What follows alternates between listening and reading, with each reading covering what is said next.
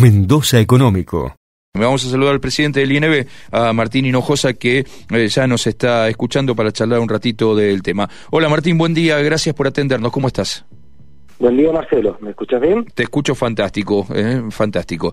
Eh, bueno, Martín, em, digo, si vamos a, la noticia pura, dura de la semana, hubo una reunión importante esta semana en el INB con con alguna con alguna cooperativa que está en el rubro y que están muy interesados en entrar en el en el negocio de, de las botellas también y de de alguna manera también ayudar a paliar esta esta situación, ¿no?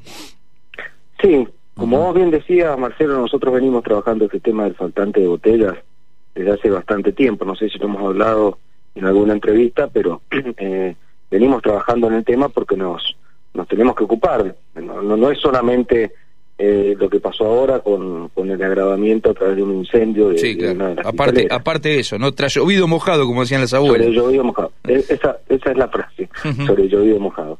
Eh, nosotros esta semana nos juntamos con una fiscalía de Avellaneda eh, que tiene la capacidad para empezar a producir entre una y dos millones de botellas mensuales, mensuales, lo cual no es menor, eh, va a transferir, a modificar la producción de un horno hacia otro y eso le va a permitir empezar a hacer botellas eh, de vidrio para vino.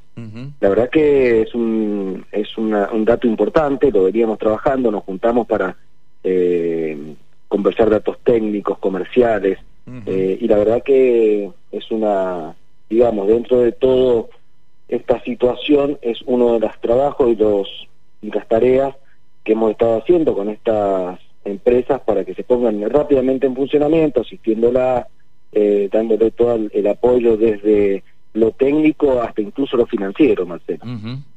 Así que esta, esta empresa claramente se va a poner en funcionamiento antes del fin de año.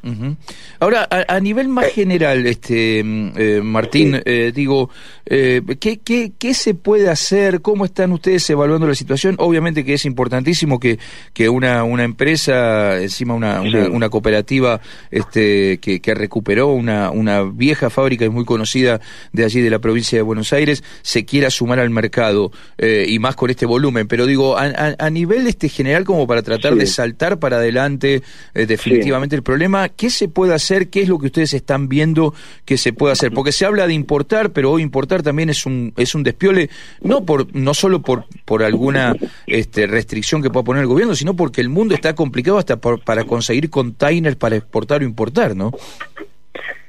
Mira, Marcelo, eh, acá no hay soluciones mágicas. Eh, la verdad que mm, la predisposición para importar está. No es cierto, no es cierto, como está diciendo el gobierno provincial, que eh, se estén impidiendo las importaciones de vidrio. Todo lo contrario, estamos dispuestos a acompañar en ese sentido y, y, me, y, es sentarme al lado del gobierno provincial para poder eh, importar botellas. El tema es que no me saben decir eh, cuáles son las botellas y dónde están. Y no, no, no me saben decir porque no hay no hay vidrio en el mundo. Vos lo dijiste al principio, y es un problema a nivel mundial.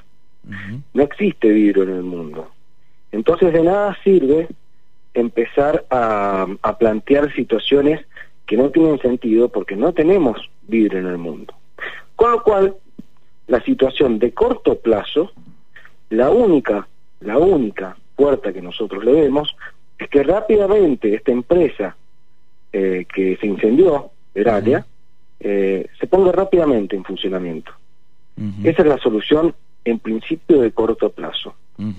De mediano plazo existe otra fábrica, que es Catorini, la cual eh, a principio del mes de octubre ya va a tener su nuevo horno en proceso de calentamiento, está en este momento, ya va a tener su nuevo horno listo para empezar a producir en una primera etapa 7 millones de botellas mensuales y en una segunda etapa 14 millones de botellas mensuales.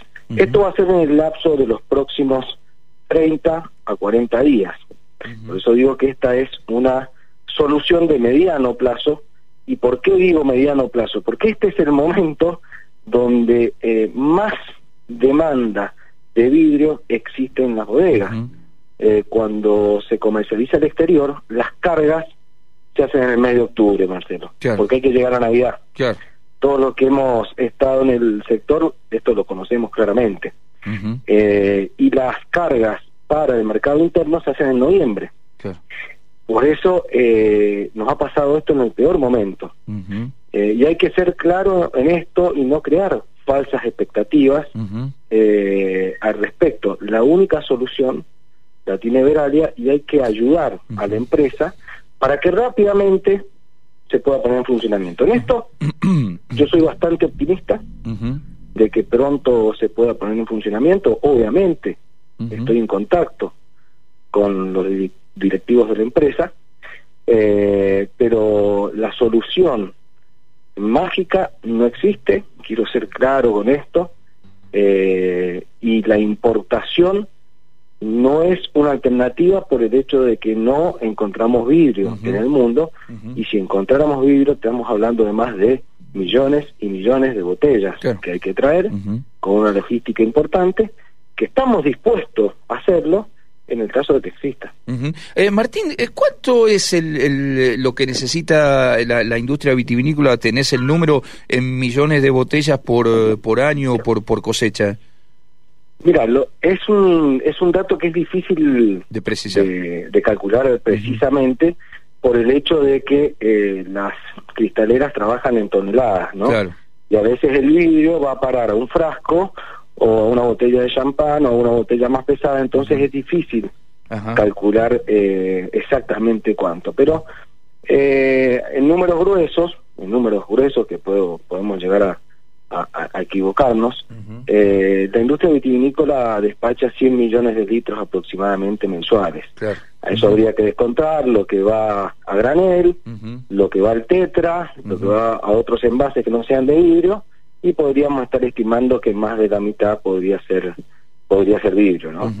O sea que necesitas vidrio para unos 50 millones de litros, digamos, mensuales. Y podría ser un número cercano. Cercano. Ahora, eh, eh, Martín, vos sabés que en la semana un par de, de, bodegueros este, medianos, digamos, este, del, del, sur provincial, me plantearon lo mismo, ¿no? Eh, necesitaban vaciar tanques, necesitaban este, eh, envasar, no había botellas, bueno, eh, habían encargado algo de, backing box para tratar de, de, envasar y no estaban muy convencidos por esto que sabemos, ¿no? Que el backing box no termina de prender.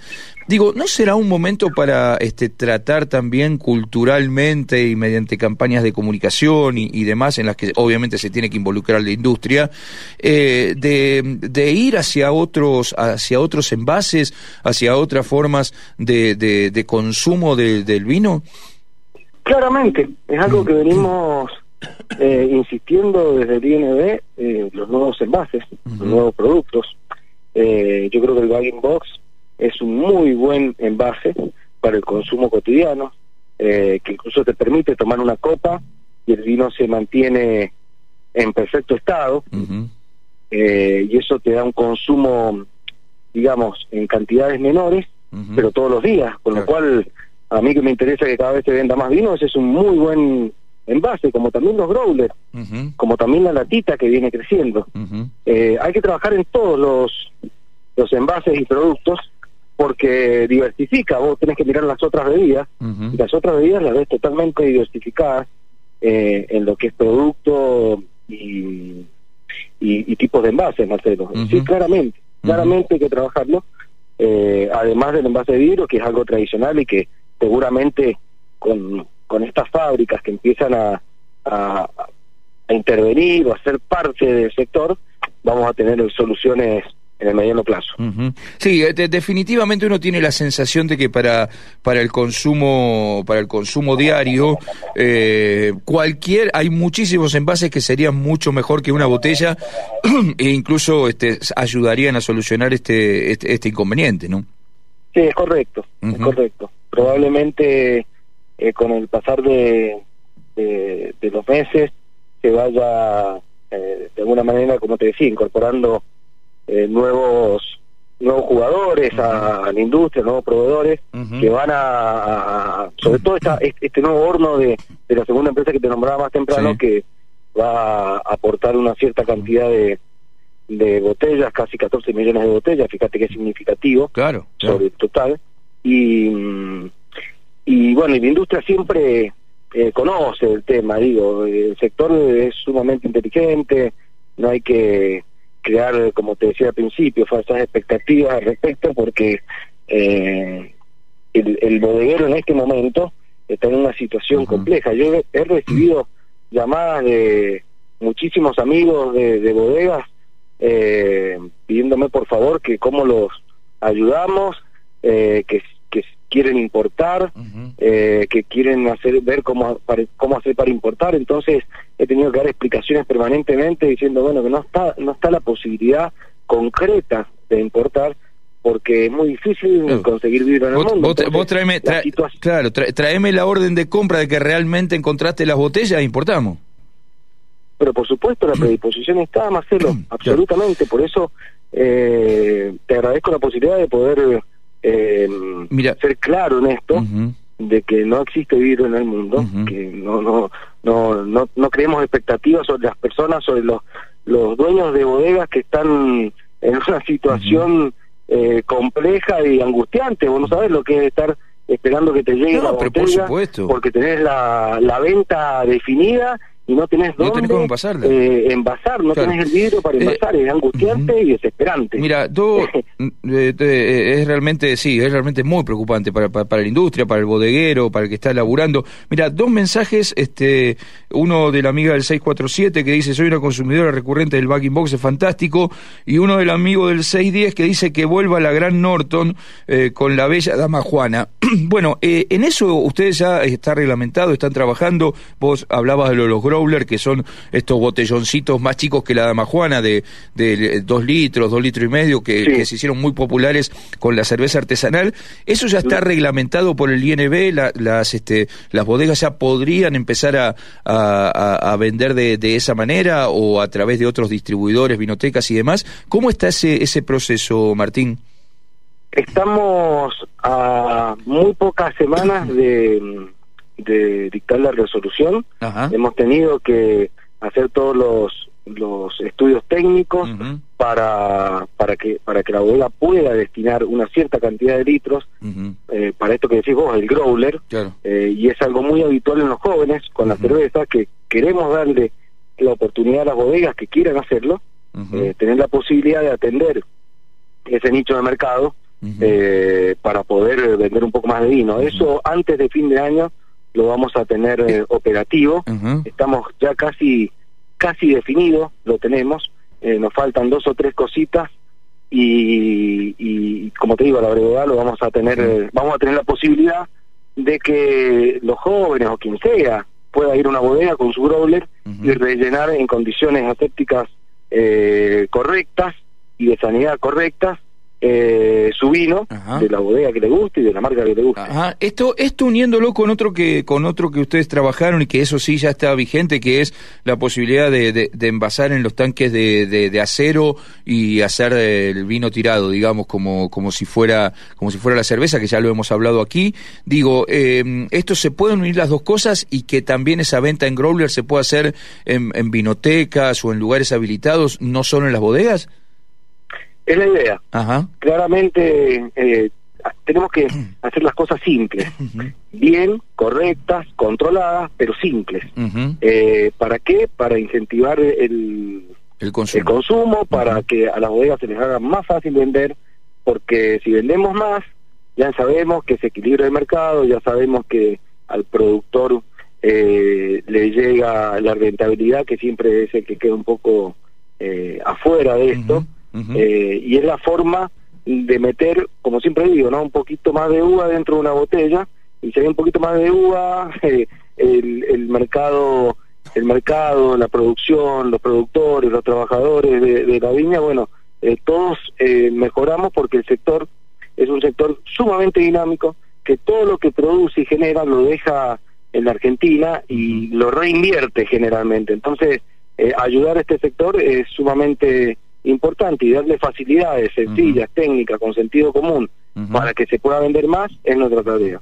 Eh, Martín, como siempre, un placer charlar contigo y me parece que ya hay algunos cuantos oyentes que se entusiasmaron con el tema del botelloncito, así que a meterle pata que estamos todos, es otra muy buena, muy buena alternativa para otra vez este recordar viejos tiempos y acceder a vino, obviamente a, precio más accesible, mucho más simple para el consumidor, bueno, un montón de cosas que, suman. Martín, eh, gracias por la aclaración del tema botellas, contarnos cómo están trabajando y, también adelantarnos todas estas novedades que, que se vienen. Un abrazo grande. Abrazo Marcelo, muchas gracias. No, por favor, gracias a vos. Mendoza Económico.